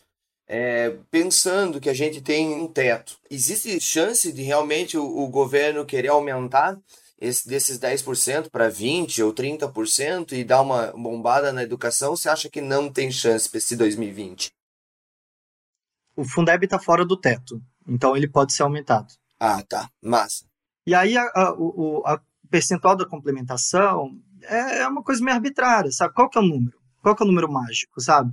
É, acho que tem uma coisa que é interessante de falar, é, e aí ver o que, que vocês acham sobre isso, que é, é, muita gente que traz educação, a perspectiva de direito à educação, fala assim, a gente precisa de mais dinheiro porque mais dinheiro leva mais resultado. Só que a questão é, conceitualmente, a gente tem insumo, processo, resultado, né? Então, eu tenho insumos que são escolas, professores, etc. Eu tenho processo, que é como os professores dão aula, como a gestão é feita, como as políticas educação são definidas, e, por fim, resultado que eu vou chamar de aprendizagem aqui, para simplificar um pouco. Eu não consigo parametrizar um insumo se tem heterogeneidade no processo. Então, se eu tenho professores que dão, são melhores ou piores na docência, e se eu tenho secretarias que fazem um trabalho melhor ou pior, eu não consigo definir um número único que funciona para todo mundo. E essa é a grande cilada, o grande desafio de definir se é 10, 20, 30, 40%. E tem outra coisa que a gente tem que pensar que, que o, o caminho econômico do país define muito quanto que vai de grana para educação. Porque se você vai pegar da arrecadação de IPVA, de ITCMD, se vai pegar de ITR, vai pegar sei lá do que, e vai pegar todos esses impostos e tirar 20% e destinar à educação, quanto mais a economia está andando, mais imposto está sendo gerado. Então a gente também tem que pensar nesse aspecto. Sim. Não, fora, acho que o último ponto sobre isso, e a gente pode ir para a pergunta específica, que é: você vai matar qual ministério, né? Porque assim, a, arrecadação não está crescendo. E, não, e quando voltar a crescer, vai demorar para a economia recuperar. Então, a, o Ministério da Educação é a segunda maior pasta. E educação é entre primeira e segunda maior pasta nos estados também. Às vezes terceira, depende do status da segurança pública, etc. Então, um real a mais na educação, como você tem muitos alunos, significa tirar muitos reais de outras pastas. Aí você vai tirar de onde? Da segurança pública, da saúde, vai tirar da cultura, vai tirar, sabe? Então, acho que esse é um problema. A gente também não pode cair nessa dicotomia, porque aí a gente entra, e essa seara é complicada, não sei nem se vale a pena entrar. Que é assim, tem desoneração de folha de pagamento, é, tem isenção fiscal para grandes empresas que estão entrando nos locais. Aí, aí entra nesse grande sistema complexo que tem a ver com corporativismo, aí tem a ver com aposentadoria. Quanto que a gente está pagando de aposentadoria? Para quem? Sabe? Aí entra a questão do servidor público, militar, aí entra os juízes. Então, tudo faz parte de um grande sistema complexo, que eu prefiro chamar de recessão fiscal. então, recessão fiscal ou é você vai tirar dinheiro de qual outra área, ou é qual outra fonte de recurso você vai trazer. O fato é, não está boiando o recurso disponível para a educação trazer e aumentar. É uma decisão política é, e gerencial difícil. É, e aí, por isso que 10, 20, 30 ou 40% não é um tema trivial. Lucas, pegando o gancho aí no que a gente está falando do MEC e tudo mais, quais são as previsões é, do Ministério para o futuro, agora, né, na sequência, 2020, é, com relação às políticas públicas de educação e com, com as, nova, as novas propostas do governo para a educação? Quando a gente fala do MEC, eu acho que tem um exercício que é muito importante para a gente fazer, que não, não é contexto dependente, não é só desse MEC, é de todo o MEC, né, é, ao longo do tempo, assim, que é separar o que, que o MEC está fazendo porque ele se propôs a fazer isso e o que, que o MEC está deixando de fazer independente do que era proposto ou que é esperado para ele.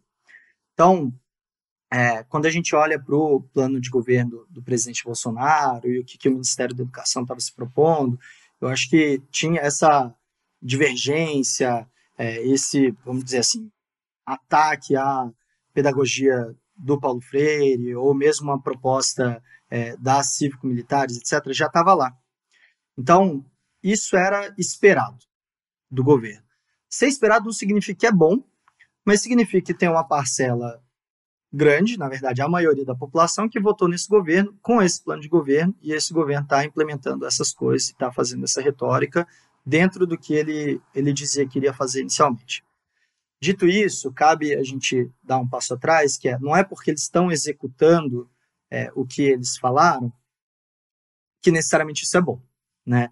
Então, quando a gente olha para as evidências, quando a gente olha para o que a ciência está falando, é, e até conceitualmente, tem é, é, muita divergência. Eu tenho muita divergência em relação ao que está sendo feito.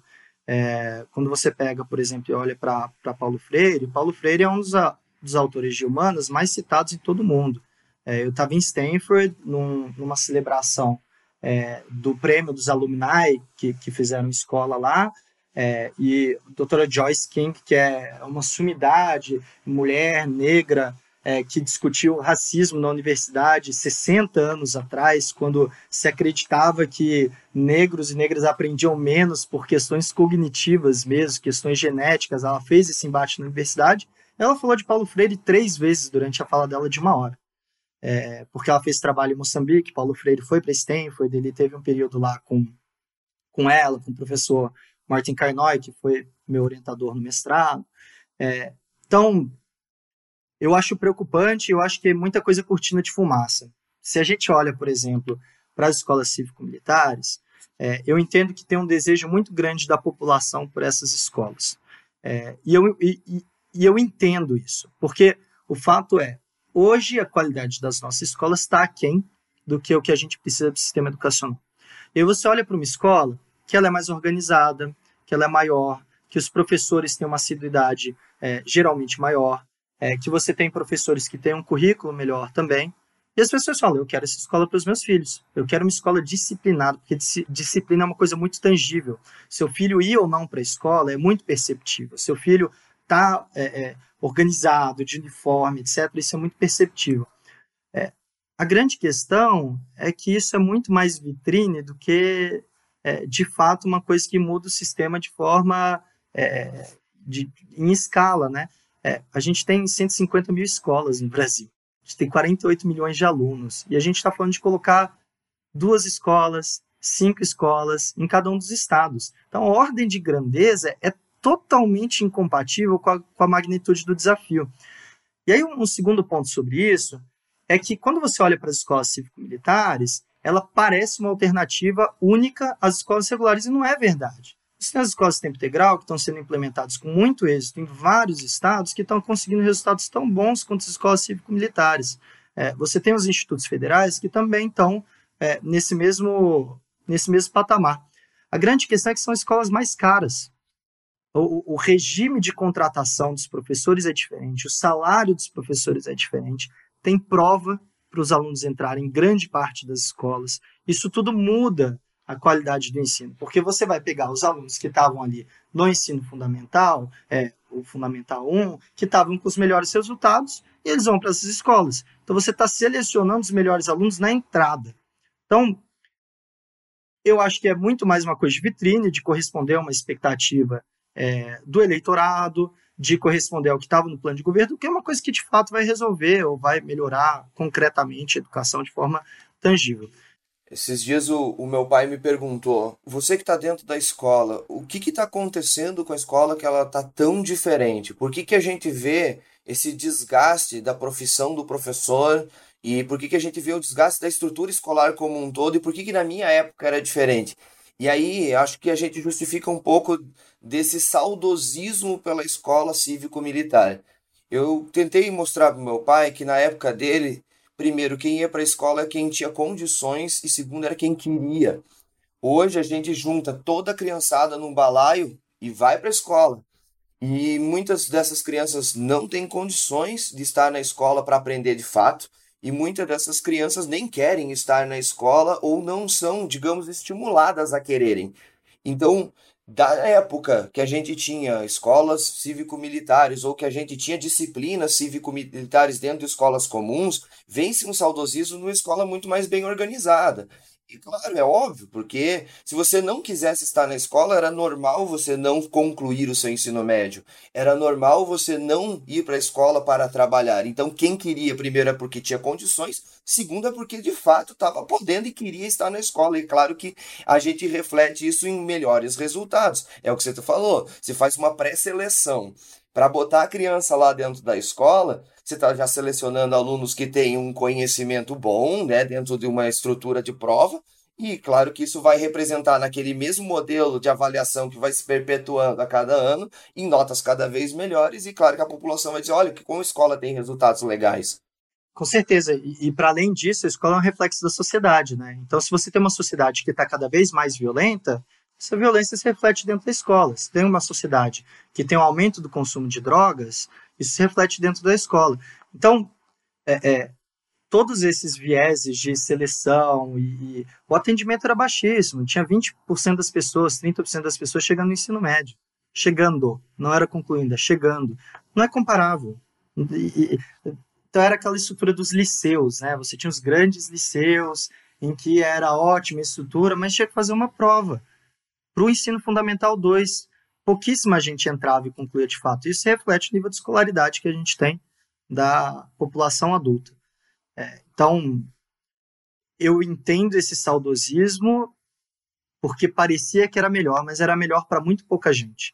E ainda questiono se de fato era melhor. Porque uma escola que tem um muro que está mais bonito, ou uma escola que parece estar tá mais organizada, não necessariamente está ensinando mais. São coisas que precisam ser avaliadas de forma diferente, né? Lucas, olha só. Falando hoje, 2020, governo Bolsonaro. A gente já tem um ano de governo, fechando agora.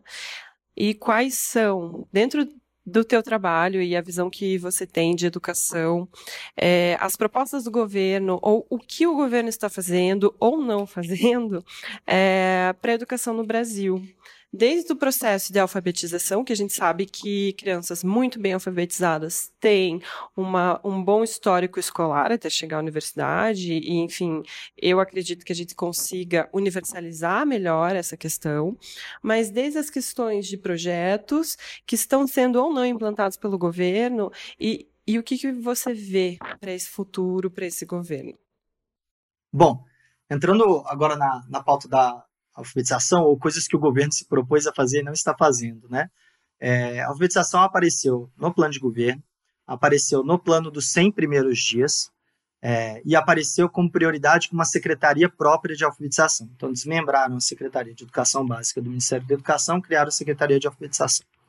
É, e o que a gente viu até agora foi muito pouco, quase nada. Tiveram duas conferências nacionais de alfabetização, que é a CONAB, é, e essas CONABs, que são ditas pautarem-se nas evidências e na ciência do que funciona a alfabetização, então também importou uma discussão dos Estados Unidos, que é muito frequente lá, que são as guerras da leitura, né, que eles chamam de reading wars. Assim, qual que é a melhor metodologia?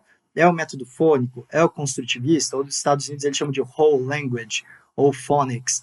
E, e o, o que a gente tem visto da literatura, da, das evidências, é que você tem que usar mais de um método. É, e que os métodos são mais adequados para momentos diferentes. E ao criar um pouco essa guerra de qual método é melhor, o, o, a Política Nacional de Alfabetização trouxe quase uma revisão da literatura sobre o método fônico. É, e será que é isso mesmo que, que a gente precisa? A gente precisa de programa, a gente precisa das coisas chegando até a escola. Aí a segunda Conab, que teve agora no final do ano, vai soltar um relatório em março ou maio do ano que vem. Perdemos mais um ano letivo. Quem trabalha com educação sabe que as coisas têm que estar prontas, tem que estar prontas em outubro, novembro, para você conseguir levar isso até a escola para que no final de janeiro, começo de fevereiro, isso esteja dentro da sala de aula. Então, 2020 a gente já não tem nada rodando. Aí vai ser 2021 para chegar, com sorte. Porque depois de lançar, isso é só um relatório. Isso não é uma política, isso não é um programa, é um relatório. Então, depois desse relatório, tem que criar uma política, um programa, que tem que ser pactuado com estados e municípios, que tem que cuidar dessa formulação local, descentralizada, para conseguir formar os professores, materiais, etc., para chegar dentro de sala de aula. A gente está falando de um governo que no terceiro ano de mandato vai começar a ter alguma coisa de alfabetização que pode ou não ser boa. Então isso está muito longe do que a gente precisa, muito longe. Isso eu estou falando que o governo se propôs, né? Para além do que ele se propôs, tem outras coisas que deveriam estar tá no radar, que são super consensuadas, que deveriam estar tá avançando, é, que é a questão da primeira infância. O governo ainda não se manifestou do que vai ter, está no PPA agora, muito por uma iniciativa do Legislativo, que tem o biênio da primeira infância, que tem uma comissão externa de acompanhamento da primeira infância, mas o Executivo ainda não tem proposta. É, a gente ainda não sabe o que vai ser feito para a educação infantil. O ministro falou assim: ah, a gente vai construir muitas creches, ou a gente vai aumentar muito a educação infantil. Todos os ministérios falaram isso desde muito tempo. A gente quer saber como isso acontece. Quem sentou lá na cadeira sabe que o desafio de implementação disso é gigantesco, é custoso, é difícil. Tem questão de terreno, tem questão de manutenção das escolas, tem uma série de fatores que tornam isso difícil. A gente ainda não viu nada sobre isso. É, a gente não viu muita coisa também sobre formação de professores é, não tem uma política sistêmica, a gente não tem nenhuma indução de boas formações continuadas, a gente não tem nenhuma indução é, da formação inicial. O que a gente viu agora, e esse é um, um, marco muito importante para a educação brasileira, que foi a aprovação das novas, novas diretrizes curriculares nacionais para a formação nas licenciaturas, que vai falar sobre complementação pedagógica, carga horária, o que, que é prático, o que, que é teórico, etc. Mas isso foi uma iniciativa do governo passado que já estava no Conselho Nacional de Educação. Sim, tem que dar o mérito para o governo atual que fez a homologação.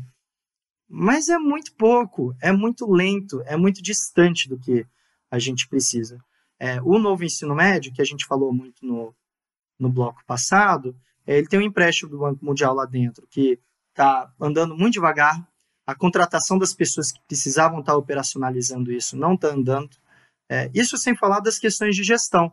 É, teve um relatório que foi divulgado da, da, Câmara dos Deputados, que é o relatório da Comissão Externa de Acompanhamento do MEC, é, iniciativa do, do, deputado Felipe Rigoni, Tabata Amaral e mais uma série de subrelatores, que é João Campos, Eduardo Bismarck, a Rose Modesto, Paula Belmonte. A, acho que eu falei todo mundo. É, mas senão depois eu, eu mando um áudiozinho com uma errata. É, que fala, faz um, um raio-x da, da gestão do MEC e mostra que o MEC atual tem muito menos gente com experiência de educação trabalhando nos seus quadros. O MEC agora tem muito menos gente com experiência é, em entes subnacionais, em estados e municípios. O MEC tem muito menos gente com experiência da academia. É, a rotatividade de cargos do MEC é muito maior. Então, isso tudo é, são questões que estão é, transversais dentro da gestão do MEC que atrapalham que as áreas mais finalísticas, que as coisas mais relacionadas a políticas educacionais andem. É, e aí leva um questionamento assim: será que a educação realmente está sendo uma prioridade? É, porque mesmo os programas e as áreas que esse governo prometeu investir não estão andando, estão andando de forma muito tímida. É, e várias outras que são super importantes, que você conversa com qualquer especialista, qualquer acadêmico, qualquer cientista na educação, que é um termo que o ministro atual gosta de usar, né, é, não estão sendo abordados. Então, acho que tem uma necessidade muito grande é, do parlamento, do Congresso, cumprir seu papel de pressionar o governo, da sociedade civil de pressionar o governo para que essas coisas andem. É, eu não, eu nunca vou ser do time quanto pior melhor. Eu acho que a gente precisa que cada governo consiga dar melhores condições para a nossa população, independente da gente ser alinhado ideologicamente ou não com ele. É, esse governo foi eleito e foi eleito com uma proposta e ele tem que avançar a proposta. Agora, eu não acho razoável você tenha um governo que está lançando um programa que é até interessante, que é o, o Conta para Mim, que faz parte da política nacional de alfabetização, mas que desconsidera muito a, a realidade brasileira. Então, é, contextualizando um pouco, né, ele é um programa de contação de histórias, de leitura para crianças, é, que tem uma série de materiais e, e é, instruções de como pais e cuidadores podem ler para os seus filhos. Isso é muito bacana, a gente realmente tem nas evidências que isso é uma coisa que melhora é, a aprendizagem, que ajuda na alfabetização, etc. É, agora a questão é assim, olha o nível de analfabetismo que a gente tem no Brasil, de é, analfabetismo funcional, olha a rotina que é, mães e pais e cuidadores têm de trabalho, o tempo que eles passam fora de casa. É, para o contexto brasileiro, para a realidade brasileira, esse não é um programa que resolve as coisas. É, então, ele tem um componente que eu, pessoalmente, acho muito interessante, que é, dentro das creches, você fazer uma facilitação da leitura com os cuidadores. Acho isso muito bacana e eu acho que ele, inclusive, é um incentivo para a educação de jovens e adultos, porque você ajuda também os pais e cuidadores, pais, mães e cuidadores, a é, conseguir ler melhor e tal. É, mas assim, também dezembro, né? Dezembro do primeiro ano, um programa que não dialoga tão bem é, com a realidade brasileira. É, eu acho que é importante separar o joio do trigo e ver que tem componentes bons e interessantes no programa, é, mas é diminuto, é diminuto e é devagar. Acho que a gente tem muito a, a cobrar desse governo. E por fim, acho que um ponto que não é o que eu gosto de reforçar, porque eu acho que é, isso não agrega para a educação, mas que é a retórica do ministro da Educação. Né? Então, quando a gente vê as mídias sociais e o ministro sempre fala assim, ah, meu Twitter, minhas regras, né? Então, como se aquilo ali fosse um espaço privado dele que não, não guardasse é, relação nenhuma com a postura que ele tem, com o cargo que ele tem, né? Com a posição que ele tem. E, e gera, ele é uma pessoa pública, então o que ele se posiciona no privado reverbera no público. É, ele está numa posição de ministro da Educação em que esse cuidado é esperado do, do, ministro. Isso não tem a ver só com a liturgia do cargo. Eu, eu vejo sempre uma chacota com a coisa liturgia do cargo. É, não é isso.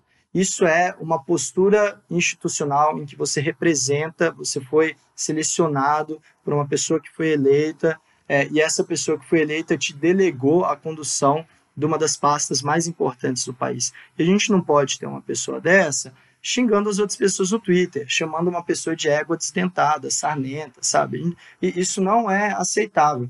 É, eu não gosto de ressaltar tanto esse ponto, porque eu acho que isso tira a atenção do que não está andando no executivo.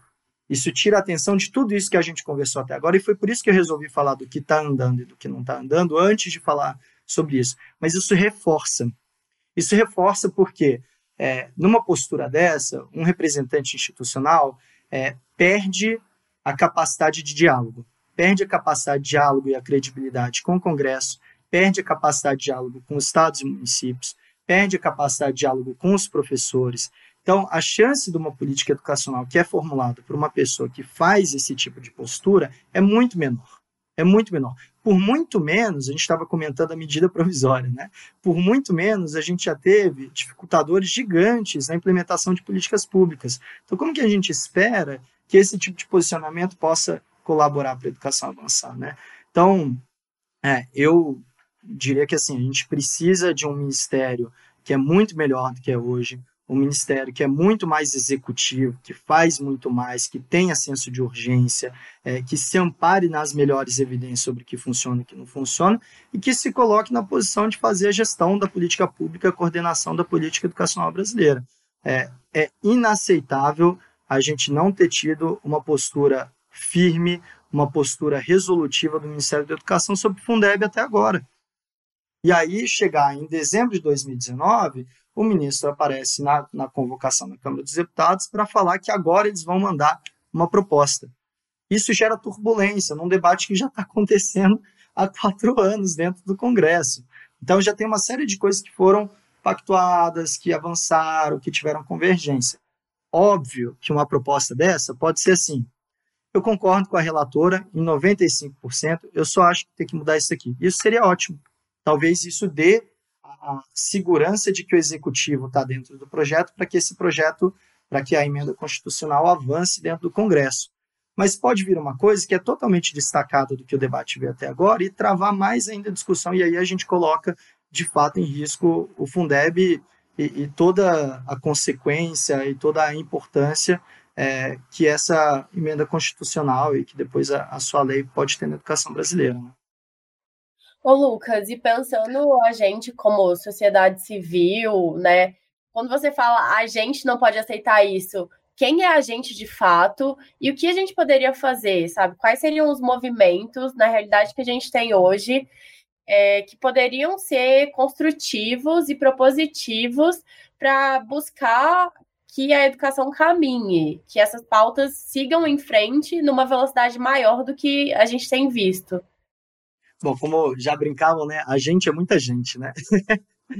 é, eu acho que cada, cada pessoa, cada grupo tem, tem papéis diferentes. Então, é, hoje o Todos pela Educação está fazendo uma atuação para tentar defender a, a, educação básica de qualidade, quais são as melhores políticas educacionais, a gente tem propostas do que pode ser feito, a gente conversa muito é, com estados, com municípios, com parlamentares é, de como isso pode ser feito de, de forma melhor, é, das propostas de legislativo. Pessoalmente lá em Brasília, a gente atua muito é, próximo assim, ao Congresso, é, a outros órgãos do, do Executivo, a gente faz propostas. Então, no lugar do Todos pela Educação, a gente tem uma defesa. E quando a gente acha que as coisas são adequadas, a gente defende. Quando a gente acha que é inadequado, a gente diz o que, que a gente acha que tem de, de contradição ali dentro. É, você vai ter espaço para as universidades dizerem o que esperam, o que não esperam. Eu acho que é um momento de maior protagonismo dos estados e dos municípios. Os estados têm agora a chance de formular suas políticas educacionais é, e ter inovações no nível local que podem melhorar a educação brasileira. É, você vai ter os professores que têm um papel fundamental de fazer isso chegar até a sala de aula, que vão ter formas diferentes de, de lidar com isso. Alguns vão fazer uma perspectiva mais de enfrentamento, de luta, de dar visibilidade a coisas que acham que estão sendo feitas de forma equivocada, outros vão inovar dentro da sala de aula e fazer é, práticas ali que podem reverberar para o sistema de ensino como um todo. É, vai ter gente que está na universidade que vai militar dentro da universidade é, para que coisas boas sejam perenizadas e as coisas ruins não avancem.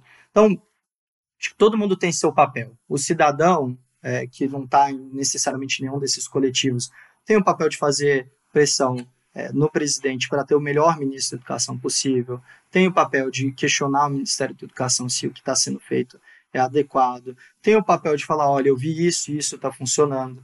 Então, para mim, tem formas múltiplas de fazer isso. É, o que eu acho que é importante é a gente não entrar numa perspectiva de assim, tá ruim, não dá para fazer nada, acabou a educação. A gente não pode aceitar isso. A gente tem que ser uma coisa assim: ah, tem coisa a ser feita, coisas avançam, coisas não avançam, vamos reforçar o que está avançando, vamos brigar com o que não está avançando, e aí cada um fazer o seu papel nessa, nesse todo, né? É, e aí, óbvio que tem grupos que vão ter mais poder do que outros, tem grupos que vão ser mais ouvidos do que outros, é, mas é importante que a gente também jogue luz é, sobre o que está acontecendo, é, para que isso seja visto por muita gente, as pessoas que podem fazer a cobrança, que conseguem influenciar mais, é, façam os pedidos corretos para as pessoas corretas, né? É, eu sempre brinco que independente de você gostar ou não de quem está tomando decisão, ele está tomando decisão.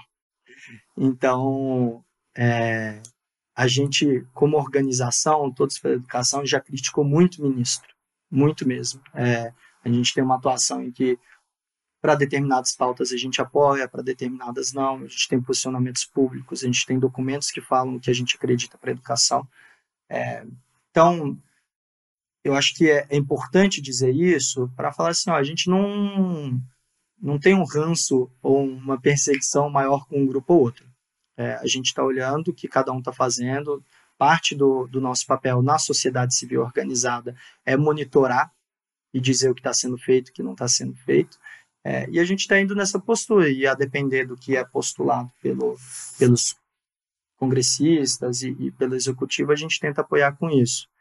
É, esse, quando a gente fala agente e sociedade civil, esse próprio podcast é uma forma de dar visibilidade ao que está acontecendo e ajudar as pessoas a se informarem para que elas possam é, decidir por si mesmas e ver se elas acham adequados ou não. É... Cara, eu achei interessante o seguinte: o, a gente começou a nossa conversa falando um pouco do Ceará e Sobral, né? E, e complementando a, aquilo que a Estel estava falando, assim, como que a sociedade civil ela pode, sabe, estar tá brigando. Eu acho que educação, assim como tudo, não se constrói sem conversa. E a gente está se propondo a conversar, e, e a partir dessa sua conversa, eu fui fazendo muitas reflexões, e, e uma delas é o seguinte: pô, você tem às vezes um filho na sua escola, e aquilo que você menos quer é comprometimento, você não quer que te incomodem, você, ah, eu coloquei numa escola em que ninguém me incomoda, e isso não traz realmente nenhum tipo de mudança. A gente tem que ser incomodado a todo instante. E é interessante pensar que, a partir de políticas públicas, às vezes que não dão certo, alguém lá dentro do Ceará teve alguma ideia e conseguiu trazer essa ideia para um corpo de professores, para uma diretoria, para uma gestão, e trouxe professores e pais para dentro dessa mesma ideia, e de repente isso virou um caso notório dentro do nosso país que trouxe reflexo depois para um estado inteiro e que talvez esteja, inclusive, determinando algumas ideias para um plano educacional a nível nacional. Então a gente tem que se incomodar, sim, né? Não existe como fazer educação sem se incomodar um pouco. É, eu acho que, puxando esse gancho, que o Além das Urnas se propõe a discutir, a trazer as discussões para as pessoas poderem falar isso no seu dia a dia. Então, é, acho que a conversa que a gente teve hoje com você, Lucas, queria te agradecer muito por trazer pontos tão difíceis para o dia a dia numa linguagem simples. Acho que pode ser que algumas pessoas ainda precisem pesquisar um pouquinho mais, mas que isso abra a mente, abra para que elas fiquem curiosas, para que elas discutam, entendam é, o papel de cada um, o que, que pode ser feito, o que está acontecendo hoje e por que, que é tão relevante a gente discutir, que a gente abra diálogo em tópicos tão importantes. Então, queria agradecer essa oportunidade que a gente teve nesse momento, alguns dias antes do Natal, né, praticamente, a disponibilidade de todo mundo estar tá aqui hoje. Eu que agradeço, é, é um grande prazer. Eu vou aproveitar e fazer uma propaganda institucional. É, mas se, agora, fora da brincadeira, o, o Educação Já, é, que é o documento que Todos pela Educação fez com uma série de especialistas e, e, com muito diálogo, ele traz um diagnóstico muito bacana da educação brasileira e várias propostas. Ele está lá no site Todos pela Educação, é todospelaeducação.org.br. É, é, vale a pena entrar e dar uma olhada e ver o que está posto lá, se informar mais. Eu acho que quanto mais informação a gente tem, mais a gente consegue debater e, e, e dialogar. Isso não quer dizer concordar em tudo. É, a gente acha que o, o debate é, e a divergência são construtivos para a sociedade. A gente não quer uma sociedade homogeneizada, é, mas a gente precisa saber cada vez mais o que a gente está falando. Né? Esses tempos modernos, onde tem muita informação, tem muita coisa que está sendo posto, é, é para a gente o tempo todo. Às vezes é difícil filtrar o que é importante, o que não é, o que de fato é verdade. Então, recomendo, entrem lá, acompanhem, leiam os jornais. É, a gente tem uma série de, de canais que estão fazendo coberturas muito boas sobre educação, de repórteres que são é, especializados na cobertura da educação. Eu acho que é, é importante a gente fazer uma defesa do, dos veículos de comunicação. É, eles são muito importantes para estrutura democrática da sociedade, para além das instituições governamentais, é, e eles ajudam a construir o debate. Quando a gente está lendo essas coisas, não significa que a gente tem que concordar. Quanto mais pluralidade de pensamento, quanto mais a gente tiver espaço para que as pessoas possam falar sem medo de se manifestar, mais a gente consegue construir uma sociedade democrática e plural. Então, dito isso, agradeço muito pelo convite, é um prazer mesmo. É, qualquer dia que vocês estiverem em São Paulo ou em Brasília, que é onde, tem a, gente, onde a gente tem nossos escritórios, passem lá para visitar a gente. Muito bem, então. É, Lucas, muito obrigada. Acho que ficou muito esclarecedor em muitos aspectos, é, principalmente mais esses dados é, quantitativos e, e, tudo que vem sendo feito hoje.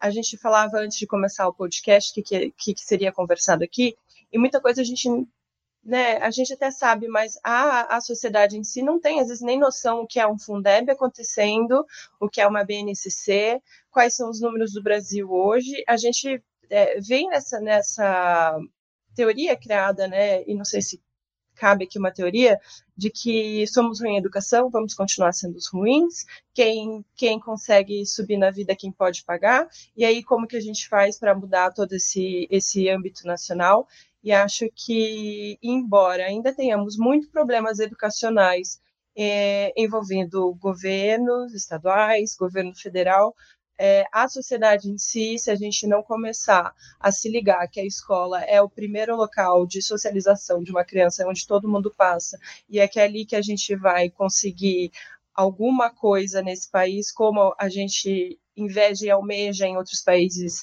é, desenvolvidos, a gente não, não sai né, do mesmo lugar. E como a gente falou muito de Paulo Freire aqui também, eu acho que tem uma frase dele muito legal, que ele fala o seguinte, que a educação sozinha ela não vai transformar a sociedade, mas sem ela a sociedade não muda. Então acho que que esse é o nosso papel aqui, não só como educadores, mas também é, como atuantes na sociedade civil e, e como pessoas para que querem realmente transformar e trazer é, toda essa informação para todo mundo possa ouvir e estar tá ouvindo a gente. Agradeço muito, Lucas, você pelo teu tempo disponível. Eu sei que a tua agenda deve ser bem corrida. Estael e Gui que já estão de férias, mas tiraram um tempinho para falar com a gente. E você, nosso ouvinte, continua com a gente no Além das Urnas. Logo, logo teremos mais novidades. Um beijo. Tchau.